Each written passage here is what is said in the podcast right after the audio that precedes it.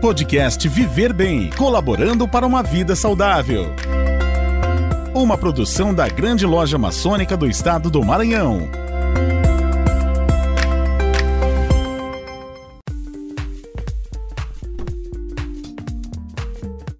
Sejam bem-vindos para mais, para mais um podcast do projeto Viver Bem, colaborando para uma vida saudável um podcast patrocinado pela grande loja maçônica do estado do Maranhão, sob a liderança do Sereníssimo Grão-Mestre Sebastião Bonfim. Meu nome é Gilmar Silveira da Silva e eu vou acompanhá-los em mais uma entrevista. O tema de hoje é sobre a prevenção do câncer. Nós temos a honra de receber a doutora Mônica de Assis sanitarista da Divisão de Detecção Precoce e Apoio à Organização de Rede do INCA. O INCA, Instituto Nacional de Câncer José Alencar Gomes da Silva, sediado na cidade do Rio de Janeiro. A doutora Mônica de Assis é, tem a graduação em Serviço Social, ela é mestre e doutora em Saúde Pública. Doutora Mônica de Assis, muito Obrigado pela sua presença, sua participação. Eu que agradeço, Gilmar. Parabéns pelo trabalho. Muito obrigado. Esse tema prevenção do câncer, sem dúvida, é um tema que chama muita atenção. O câncer é uma doença de grande abrangência. Certamente todos nós devemos estar conscientes sobre o que é o câncer, os riscos, principalmente como se prevenir. Então, para nós iniciarmos a nossa entrevista, vamos resgatar uns, alguns conceitos básicos. Né? O que seria o câncer, de uma maneira mais ampla? A gente sabe que tem uma série né, de subdivisões, mas de uma maneira geral, o que seria o câncer? Então, Gilmar, o câncer é, é, um termo né, comum que, na verdade, abrange mais de 100 diferentes é, tipos de doenças é, que têm em comum é, o crescimento desordenado de células que é, começam a errar, né, que, que partem de uma, alguma mutação, de algum erro, e a característica principal é que elas crescem desordenadamente, é, formando um tumor com uma característica que a gente fala de malignidade, que é o potencial de invadir órgãos vizinhos. Né? Então, aquela coisa da metástase que a gente já ouviu, que o câncer se espalha pelo corpo, essa é a gravidade do câncer. Então, por isso, até já introduzindo aqui a importância de que a gente, quando é, a gente ficar atento, realmente encontrar o câncer no início sempre é vantajoso é, para cortar essa gravidade, né, de ser uma doença fatal quando ela se espalha no organismo. Quais os tipos mais importantes de câncer que aflige hoje a população brasileira? Ah, então, a gente tem é, o tumor principal aqui na, no nosso país, que é muito ensolarado, é realmente o câncer de pele, né? O mais frequente em homens e mulheres. É, tem a ver com a exposição solar. Mas ele, é, na maioria das vezes, a gente tem dois tipos, né? O melanoma e o não melanoma. E o mais comum, felizmente, é o não melanoma, que é um câncer de pele que a gente pode tratar até ambulatorialmente, né? São aquelas lesões que tem menor gravidade e melhor tratamento, é, principalmente se a gente encontra e trata logo. Então, normalmente as estatísticas até excluem esse tipo de câncer, né, o pele não melanoma, e olha para os outros cânceres que têm maior complexidade de tratamento. Então, entre é, homens, a próstata é o principal, e entre mulheres é a mama, câncer de mama, e câncer de intestino é, é um outro que vem ganhando muita força, hoje já é, é o segundo colocado, e outros cânceres comuns, né? Para a mulher, o câncer do colo do útero, é, pulmão está entre os mais frequentes também, e câncer de boca. Muito importante essa informação, né? inclusive porque aqui no Maranhão nós estamos mais próximos do Equador e a incidência solar é muito forte. Verdade. Da prevenção do câncer de pele, um tema muito importante. É, obviamente, é, esses diferentes tipos de câncer, eles tendem a aumentar a sua incidência em função do envelhecimento da população. Nós sabemos hoje que no Brasil é, a, a longevidade, a expectativa de vida tem crescido mais. Esse é um fator determinante para o aumento também da incidência de câncer? Com certeza, Gilmar. Isso está acontecendo em todo mundo, né? na medida que a gente envelhece, que é uma coisa boa, né? uma conquista social, viver mais, a gente também tem os desafios acompanhados. Né? Por isso que até acende um, um alerta para a gente realmente de pensar mais na prevenção, porque grande parte da, das patologias que acometem idosos, elas têm uma boa margem de prevenção ao longo da vida, por isso a importância da gente estar conversando sobre isso e, e enquanto sociedade também promovendo modos de viver mais saudável, porque a gente quer viver mais, mas a gente quer viver bem, né? Então há realmente uma expectativa de crescimento de doenças crônicas não transmissíveis, dentre as quais o câncer, e, e por isso a gente precisa se preparar, né, enquanto sociedade, para isso, é, fazendo o que for possível fazer. A gente hoje não tem é, uma, uma solução para tudo, mas no caso do câncer, só para reforçar a importância desse debate,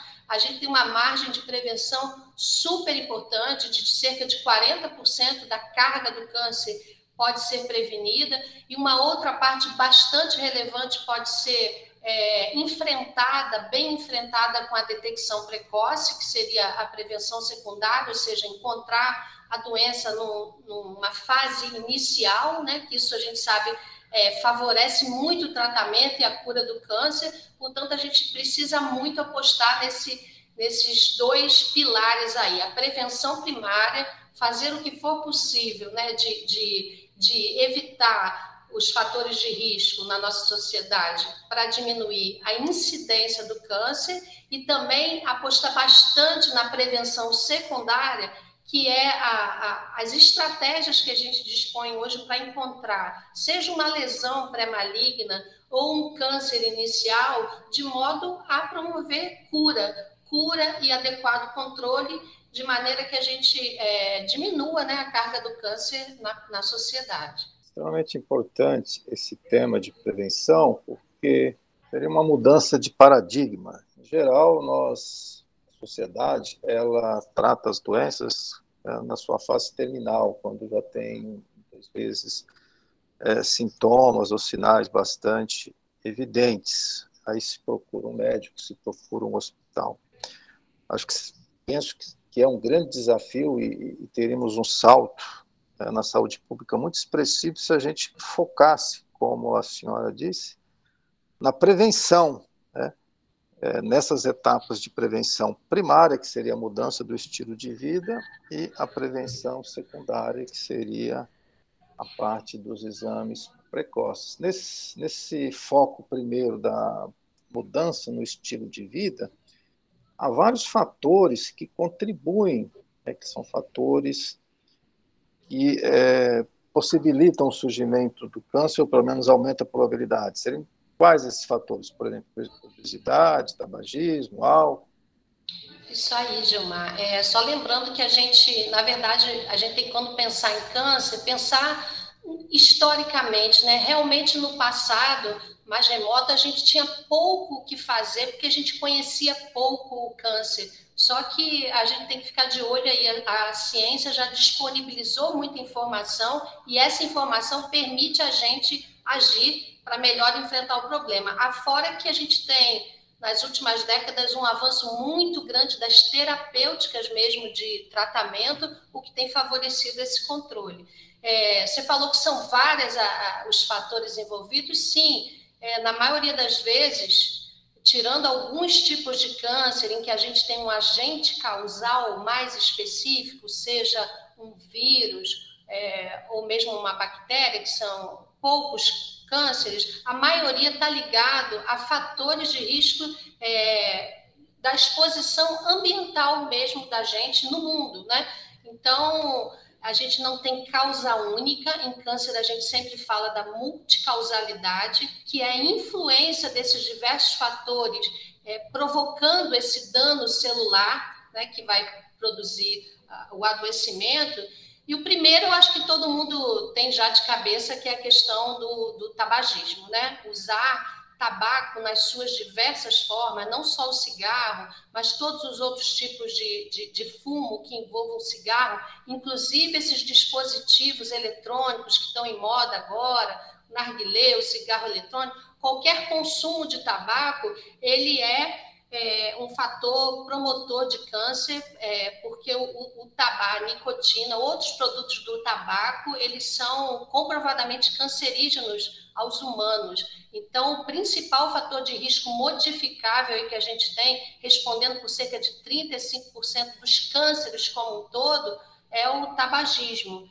E a gente tem ainda, é, no Brasil, apesar da gente ter tido um, um, sucesso, a gente vem tendo um sucesso, né? Quantas pessoas a gente vê, conhecido nosso, que parou de fumar porque começou a se alertar, porque a legislação começou também a ajudar a proteger os não fumantes, né? Não permitiu o, o que as pessoas fumem, o, o a, a, a, inalem a fumaça do tabaco dos fumantes, quer dizer, várias medidas combinadas têm resultado numa diminuição expressiva do tabagismo no Brasil, que era, é, algumas décadas, 35%, atualmente é 9% da população adulta é, usa tabaco. Entretanto, 9% da nossa população significa quase 20 milhões de, de, pessoas que estão expostas a isso. E não só expostas a adoecer de diferentes tipos de câncer ligado ao tabaco, mas há outras doenças também cardiovascular, respiratórias ligado ao, ao, tabagismo. E aí eu não sei se a gente já comenta agora, Gilmar, mas uma, uma questão importante no tabagismo é que a gente pode ajudar as pessoas que fumam, que querem deixar de fumar, é, promovendo acesso ao tratamento né, do fumante. O SUS, Sistema Único de Saúde, há alguns anos já disponibiliza isso essa ação é coordenada aqui pelo INCA, pelo Programa Nacional de Tabagismo. A pessoa que deseja parar de fumar, ela pode procurar uma unidade básica de saúde que tenha o um programa de, de cessação do tabagismo, é, ou se informar na Secretaria Municipal qual unidade dispõe, e ela vai ter um apoio para essa tarefa difícil, né? A gente sabe que o uso do tabaco ele é, é, implica numa dependência química, então às vezes não é só a força de vontade que vai bastar, é o apoio de uma equipe de saúde, é um medicamento de suporte, é o grupo terapêutico que vai ajudar a pessoa a organizar é, aquele hábito de fumar na sua vida, de modo que ela possa gradualmente ir se, se libertando e eliminando. E para os jovens que não fumam, a gente tem todo o trabalho de evitar a iniciação, né? A gente sabe que muitos fumantes, eles é, começam a fumar porque eles, eles acendem o cigarro de um adulto, eles vão pegar, eles vão comprar, né? eles eram muito expostos à propaganda da indústria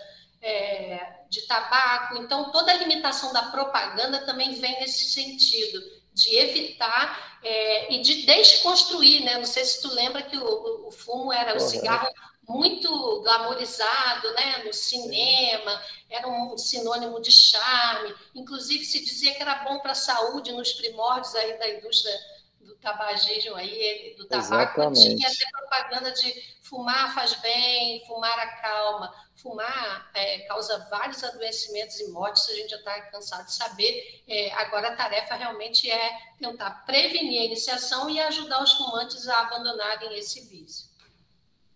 Muito interessante, eu tive a oportunidade de acessar o site do INCA e lá tem vários materiais também é, ilustrativos, informação relevante. Nós estávamos conversando um pouco antes de iniciar o podcast que todos esses múltiplos fatores, né, obesidade, tabagismo, consumo de álcool, consumo de alimentos processados e ultraprocessados, higiene pessoal, exposição solar, ou seja, são múltiplos fatores e que cada um é, poderia dar um podcast, porque isso exige né, detalhamento sobre cada um desses fatores e como eles atuam, né, promovendo o risco do desenvolvimento do câncer. Mas o, o que chama a nossa atenção é que é, o combate ao câncer ele começa, poderíamos dizer, já desde, desde o nascimento, né? desde quando se é criança, com alimentação saudável, uma, uma exposição controlada ao sol, depois na adolescência, ou seja, é, envelhecer com saúde é um processo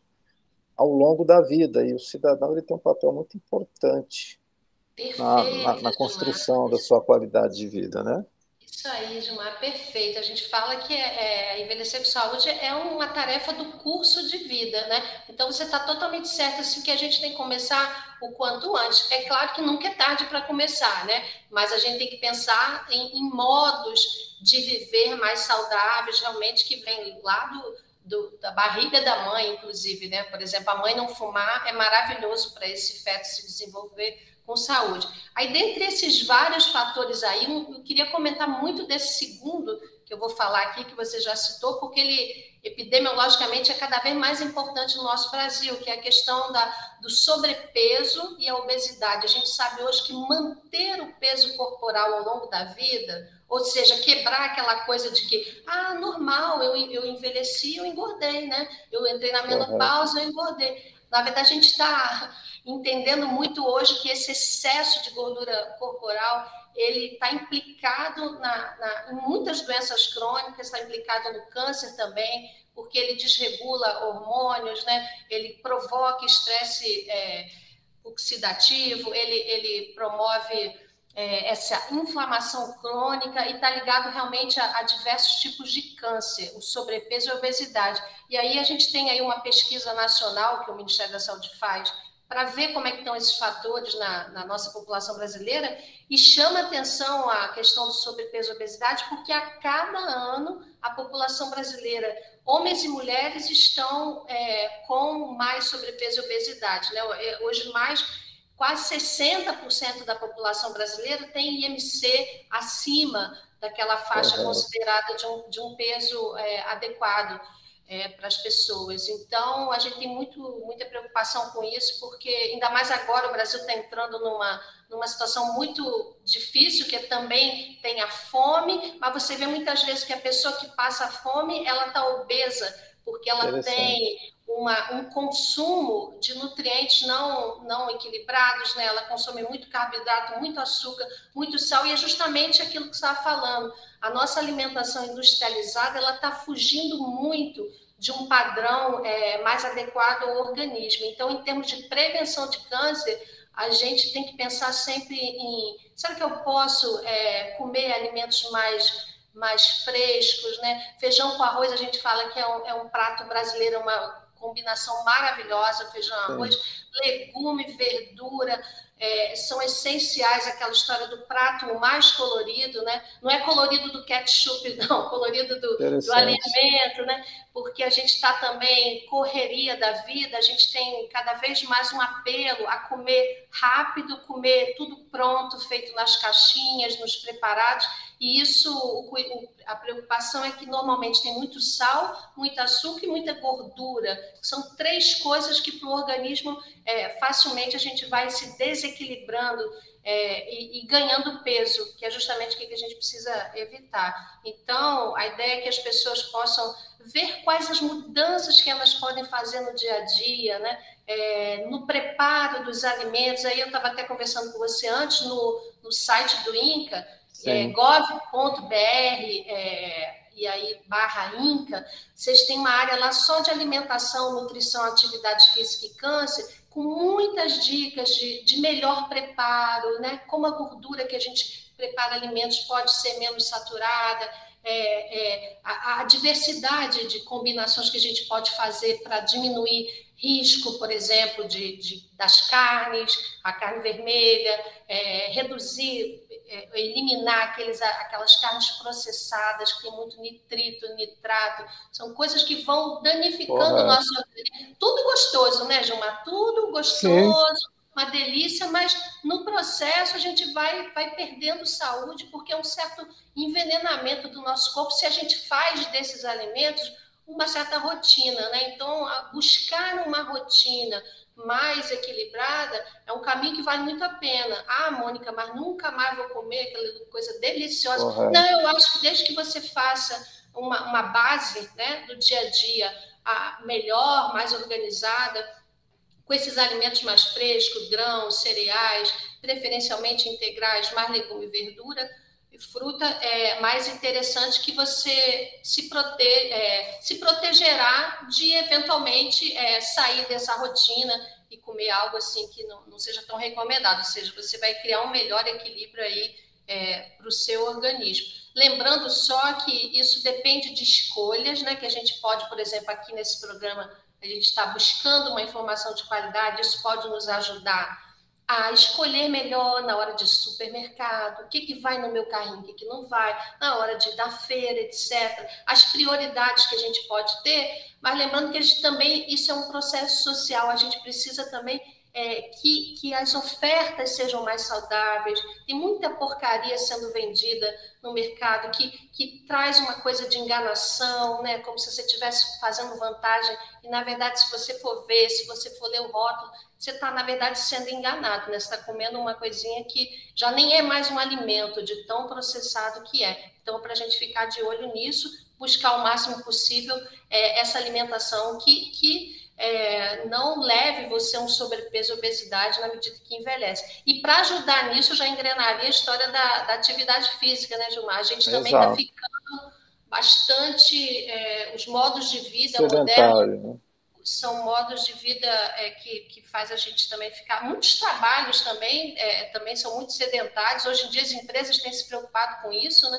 Porque a gente precisa ter um nível de atividade física no cotidiano satisfatório, e a gente muitas vezes está prisioneiro ali de, de um certo modo é, de, de, estar sedentário. A gente tem que se contrapor isso, buscar o lazer ativo, né? pensar, por exemplo, num final de semana, é, durante a semana, como você encaixa a sua caminhada, como você encaixa algum nível é, dessa atividade física. A OMS recomenda que a gente tenha um, um nível é, de atividade física, 150 minutos por semana, seria assim um básico, né? De uma atividade moderada, etc., mas que seja com prazer também, a gente sempre fala, né? Que a gente possa, por exemplo, é, fazer atividades no lazer que sejam gratificantes e que tragam esse benefício para o nosso organismo. É, exatamente. É, obviamente, é, diante das palavras e das informações, que a senhora nos trouxe, é muito importante o estilo de vida. Né? E sempre é, é tempo de, de mudar o estilo de vida para melhor, uma questão de cultura, uma questão de hábito. Por isso é tão relevante essas informações, é, demonstrando claramente que é, a prevenção do câncer é um processo que envolve o cidadão o indivíduo mudando o seu estilo de vida, o Estado também oferecendo informações, oferecendo meios para que o indivíduo ele possa praticar o seu esporte, possa ter acesso a uma alimentação saudável. Esse conjunto todo, ele, ele consiste na prevenção primária do câncer, mas nós temos também a prevenção secundária do câncer. Qual é a diferença da prevenção secundária em relação à prevenção primária do câncer?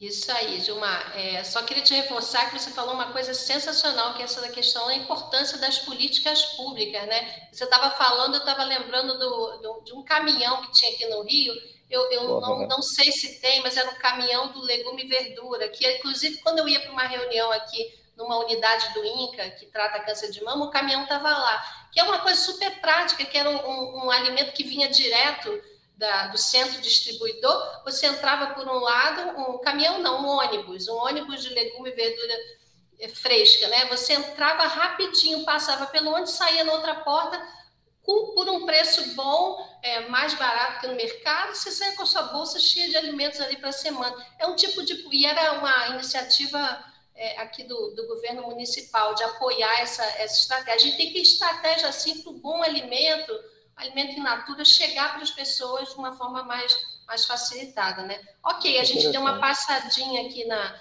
na... E hoje em dia, na atividade física, a gente tem realmente muitas iniciativas. Se for ver aqui, praça aqui no Rio de Janeiro, é um, uma... Sempre a gente tem ali programas públicos é, de vários, vários setores, não só do, do governo, mas que cada vez tem envolvido mais pessoas, idosos, adultos jovens, procurando então aqueles espaços em que é muito prático, está perto da sua casa, não tem que pagar, é de qualidade, você vai lá e, e traz esse benefício para você, né? Então é um papel importantíssimo que as políticas e no Brasil a gente tem uma política de promoção da saúde que está justamente preocupada com isso, né? Como criar oportunidades para um viver mais saudável. Quer dizer, a gente tem que ter informação para o indivíduo poder escolher, mas ele tem que estar no meio ambiente promotor de saúde, um ambiente que, que estimule, né? que ele possa é, ter facilidade de fazer escolhas mais saudáveis. Esse é o nosso grande desafio. Exatamente, excelente, excelente os exemplos aí fornecidos. É, não faltam ideias criativas para se promover um estilo de vida saudável. Muito Isso interessante. Aí. Tá bem. Antes de entrar para a questão dos exames, que é a detecção precoce, só complementar aqui que a gente tem a questão do álcool também. O INCA tem trabalhado esses fatores da alimentação e nutrição, porque foi feita uma pesquisa há pouco tempo e se viu que as pessoas não reconheciam muito a alimentação como relacionada à questão de prevenção do câncer. Quando perguntadas, as pessoas lembram do tabagismo, mas não lembram é, dos fatores ligados à, à, nossa alimentação do dia a dia, né? Portanto, há um esforço de fazer esse reconhecimento.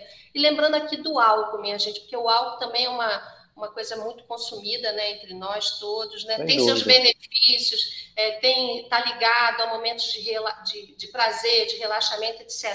Mas o álcool é alguma coisa que a gente também tem que ficar de olho, porque consumo abusivo, e a gente tem uma parcela da população brasileira que faz consumo abusivo, né?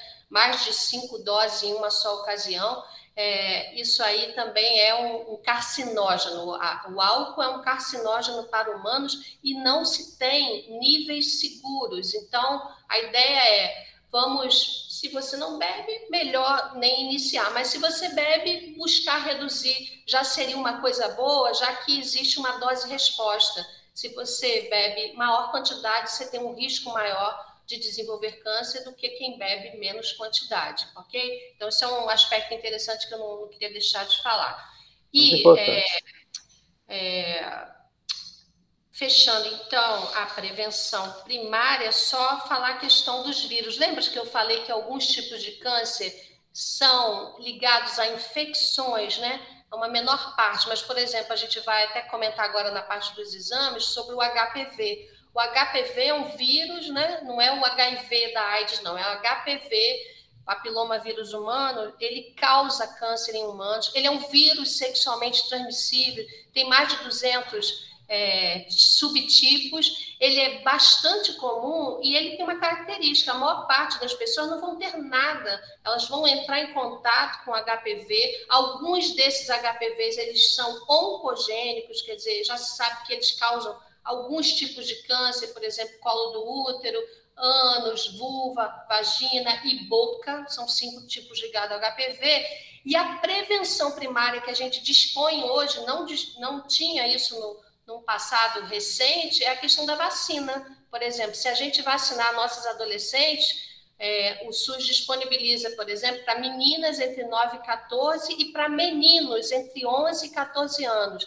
A vacina do HPV vai prevenir a infecção pelos tipos mais é, ligar, mais causadores desses tipos de câncer que eu falei, e também de verrugas genitais, que é um problema bem desagradável ligado ao HPV também.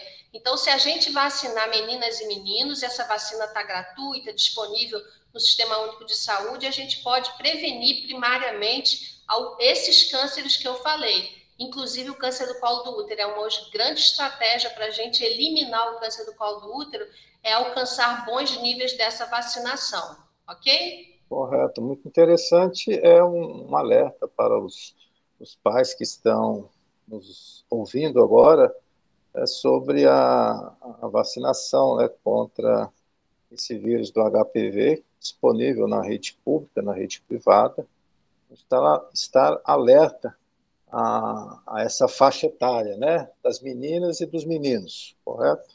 Perfeito, Gilmar. E a gente tem muita preocupação porque a, a vacina é feita em duas doses, né, com intervalo de seis meses e houve uma divulgação incorreta de que a vacina estava causando efeitos colaterais e tal. Tudo isso foi investigado à época, não teve nada relacionado ao imunizante.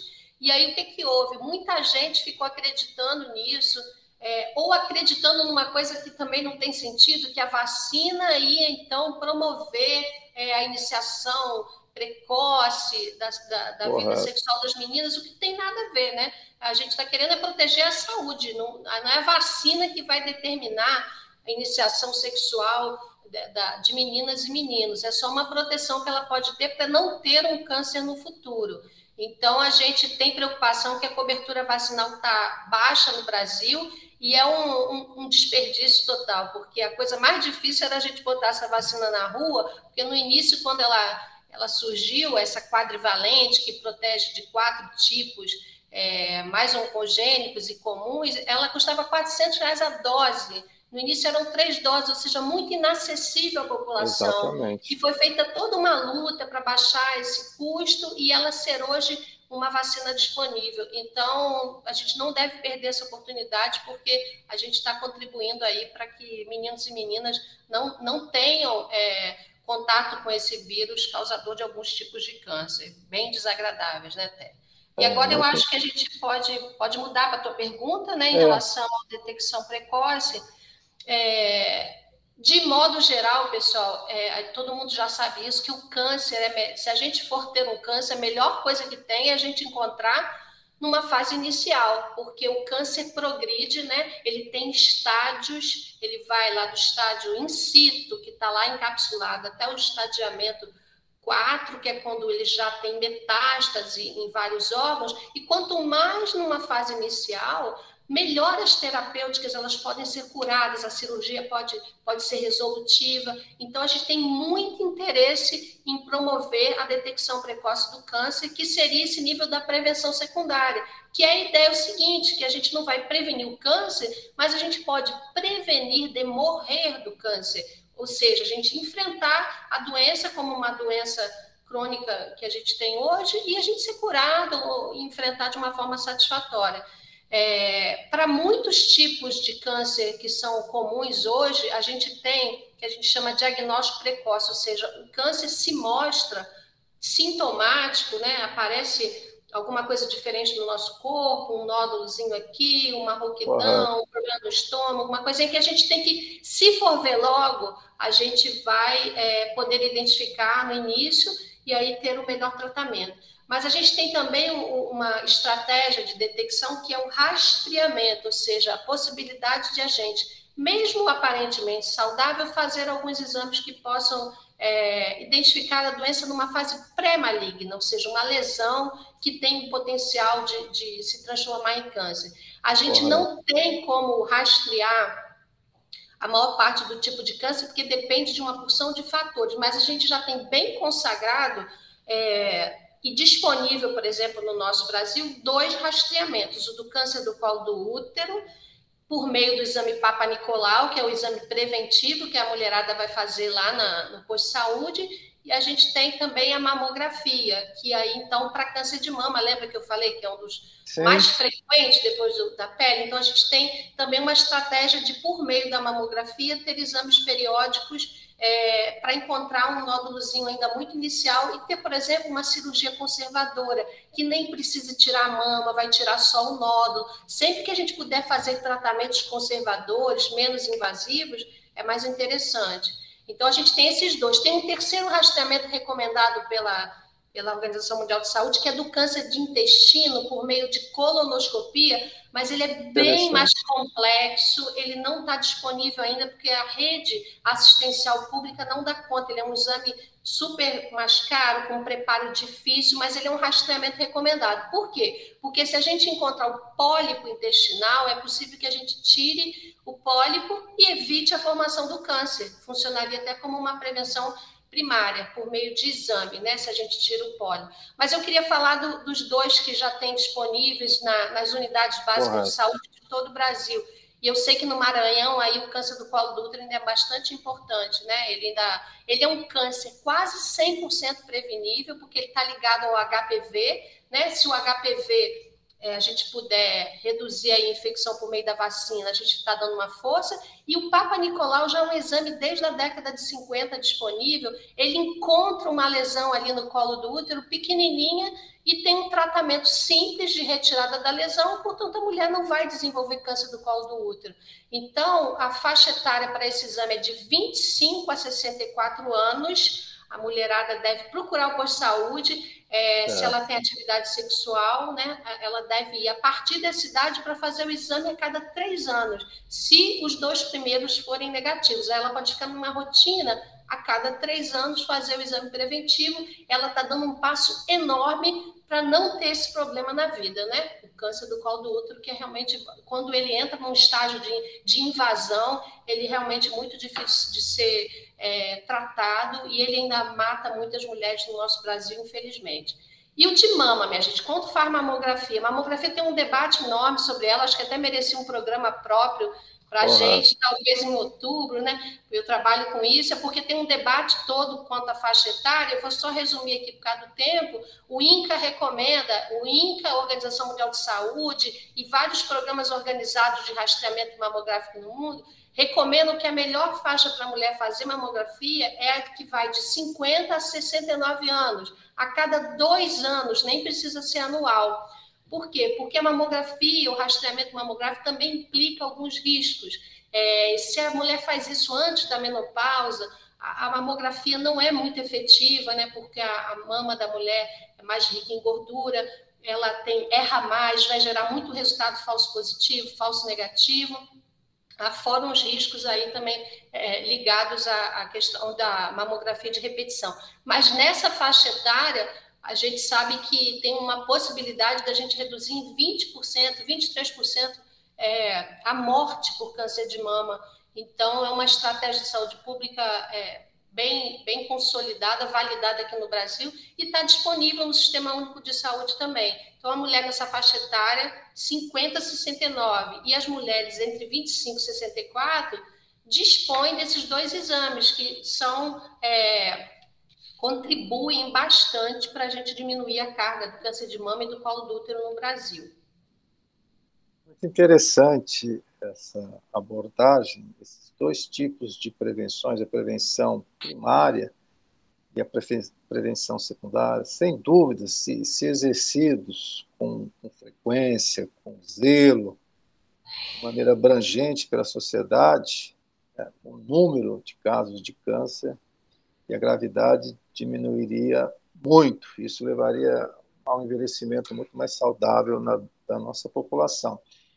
Nós sabemos que existem obstáculos para que isso aconteça. Por exemplo, o acesso aos exames, o acesso à informação. Existem tabus também, né? existe a falta da cultura, existe o preconceito que impede que muito desses dessa prevenção primária e prevenção secundária se efetive. Por exemplo, o caso do, do, da prevenção secundária da próstata, existe muito preconceito ainda por parte do homem. Então, Gilmar, a próstata também merecia um capítulo aqui à parte nossa, porque você vê que eu falei, ah, tem alguns rastreamentos que são é, realização de exames recomendados, e a próstata, é, curiosamente, né, porque há, há um debate sobre isso, há muita propaganda também, novembro azul, etc.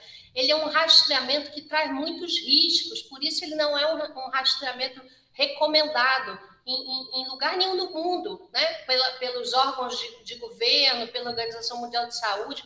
Não existe a recomendação de fazer exames é, PSA, toque retal se o homem está saudável, não sente nada, né? Se ele passa a ter aquelas, aquelas coisas que vão acontecendo na medida que envelhece, né? A, a, a diminuição do jato é, de urina, a urgência de urinar, urina muito à noite, é, tem alterações, né? Que ele está percebendo, ok, ele tem que ir porque a maioria das vezes nem é câncer, a maioria das vezes é que a próstata cresceu, né, virou uma hiperplasia prostática e está dificultando a urina. Mas o câncer pode estar associado a, alguns desses exames. Sempre que o homem tiver isso, ele precisa investigar, né? para se certificar que não é câncer e para tratar essa outra condição benigna que pode estar dificultando a qualidade de vida dele. Agora, se ele está aparentemente bem, não relata queixas, a recomendação do Ministério da Saúde, do Instituto Nacional de Câncer é, é que não deve fazer esse exame, porque ele tem vários riscos associados, inclusive porque ele gera também muito falso positivo, né? Ele desconfia, aí leva o homem para biópsia, em grande parte das vezes não é, ou seja, ele não tem um bom equilíbrio entre riscos e benefícios. Por isso, ele não é um rastreamento recomendado, embora a sociedade, algumas sociedades médicas recomendem. Então, é uma coisa, a gente tem até um material educativo aqui, posso passar para vocês depois, para vocês darem uma lida. Importante a, a sociedade debater sobre isso, para ir tirando suas conclusões, né? Mas sobre o que você falou da falta de informação, é, do preconceito, eu queria alertar aqui, minha gente. Tem muita gente que não faz né, esses exames que eu falei, da mamografia ou do, do preventivo, porque a pessoa diz assim: ah, eu não vou ficar buscando, né? Porque Exatamente. câncer, vou ficar buscando. Mas, minha gente, a gente já sabe que os cânceres vão acontecer, né? Por exemplo, estima-se 66 mil casos de câncer de mama no Brasil, agora nesse ano, 66 mil novos casos que mulheres vão descobrir câncer de mama. A gente tem mais lá uns 15 mil casos de câncer do colo do útero, ou seja, a gente sabe que vai acontecer. E se a mulher fica, ah, não vou ver porque pode ser câncer, ela está deixando de pegar uma oportunidade na mão, né? Que é a oportunidade de, de não morrer do câncer, de evitar, se for o câncer do, do colo do útero, tratar uma lesão precursora, evita ter o câncer, portanto, é uma prevenção primária mesmo e se você encontrar um nódulozinho que é câncer na mama, você vai fazer um tratamento muito simples e vai é, evitar esse problemão é, do câncer de mama, que é um tratamento mais complexo, né? Que quando avança tem um desfecho pior. Então, é, vamos jogar a nosso favor, minha gente. Preconceito, não. Câncer é um problema da sociedade atual. A gente tem bastante informação hoje, a gente precisa usar a informação a nosso favor, né? Não tem por preconceito, muitas mulheres vão ficar aí no meio do caminho, né? Porque o medo do câncer paralisou. A gente não tem que mais ter esse medo como fosse um monstro invencível, porque a vida real está mostrando, e a gente conhece, né? A quantidade de pessoas que, que sobrevivem ao câncer é porque a ciência avançou, porque tem muita medicação disponível, tem muitas estratégias, a gente tem que se apegar nisso e deixar o medo para lá, fazer o que for possível, seja para se manter bem, saudável, investindo nessa prevenção primária, seja fazendo os exames quando eles forem recomendados, que são relativamente simples e podem trazer um benefício grande aí para cada uma de nós. Excelente, eu tenho certeza que esse nosso podcast, durante nossa apresentação, nós tivemos um número muito grande de informações extremamente valiosas para nossos ouvintes e eu tenho certeza que cada um vai fazer a sua reflexão, vai mudar a sua postura e vai ter uma outra abordagem, uma outra postura diante do câncer, adotando aí essas medidas de prevenção primária e prevenção secundária na sua vida, no seu cotidiano para que possa ter uma vida mais saudável, né? qualidade de vida. Esse é o objetivo do nosso programa também. Nós chegamos, infelizmente, ao fim do nosso podcast. Eu gostaria que a doutora Mônica de Assis fizesse as suas considerações finais, por gentileza, doutora Mônica. Ah, Gilmar, foi um prazer estar aqui conversando com vocês. Acho que é esse mesmo objetivo, né? A gente sabe que a nossa vida é muito corrida, todo mundo tem muito problema, etc. E às vezes a saúde fica lá, prioridade 55 na nossa vida, né? Porque tem muito problema. Só que sem saúde a nossa vida também fica inviabilizada. Então, a gente precisa colocar a saúde num lugar mais, mais de valor na nossa vida. A saúde que a gente pode cuidar do nosso corpo, do nosso bem-estar, antes da casa cair, né? Lembra? Quando a casa cai, a gente, na verdade, fica com a mão atada e tudo aquilo que a gente se envolvia, que a gente não podia parar, tudo vai parar, né? Porque a gente perdeu a condição de desfrutar desse bem que é a nossa saúde. Então, que a gente reflita sobre a saúde, a saúde na nossa vida, que lugar que tem e que lugar melhor que, que pode ter. É, e é isso, a gente está envelhecendo, a gente quer envelhecer é, da melhor forma e toda essa informação de saúde e a construção de uma sociedade mais justa, mais igualitária, com mais oportunidades para a gente ter saúde, está vindo junto nesse processo e a gente deve é, seguir, né? Seguir buscando fazer o melhor. Reforça aqui o convite, pessoal, que tem um, muita informação bacana no site do INCA, vocês podem visitar lá, ler essas coisinhas todas, porque são muitas para a gente, é útil para um familiar nosso, para o nosso amigo, e a gente vai trocando, vai se informando. Muito cuidado com fake news, porque não existe nada mágico, nada milagroso, e cada vez mais as redes sociais trazem para a gente é, muitas mentiras, né? Que não nos ajudam, mais nos emburrecem do que nos ajudam a, a seguir melhor. Então, olho vivo, onde vocês pegam informação e um bom lugar para pegar informação é justamente lá no site. Lá tem um Fale Conosco também. Se ficou alguma dúvida dessa nossa conversa, entra lá, conversa com algum profissional aqui da nossa comunicação. E esse papo eu espero que continue, viu, Gilmar? Vocês abracem outros temas, porque é, dentro dessa conversa toda que a gente fez, é, está muito ligada a outras doenças crônicas não transmissíveis também, ou seja, há muita coisa importante no câncer que vai valer para a saúde de um modo geral, né, para prevenir hipertensão, diabetes, outros problemas são muito comuns no nosso meio, tá? Eu deixo um abração para vocês. Fiquei muito feliz de conhecer essa iniciativa de vocês. Eu desejo muito boa sorte ao programa, sucesso e contem sempre com a gente aqui do INCA, tá bom?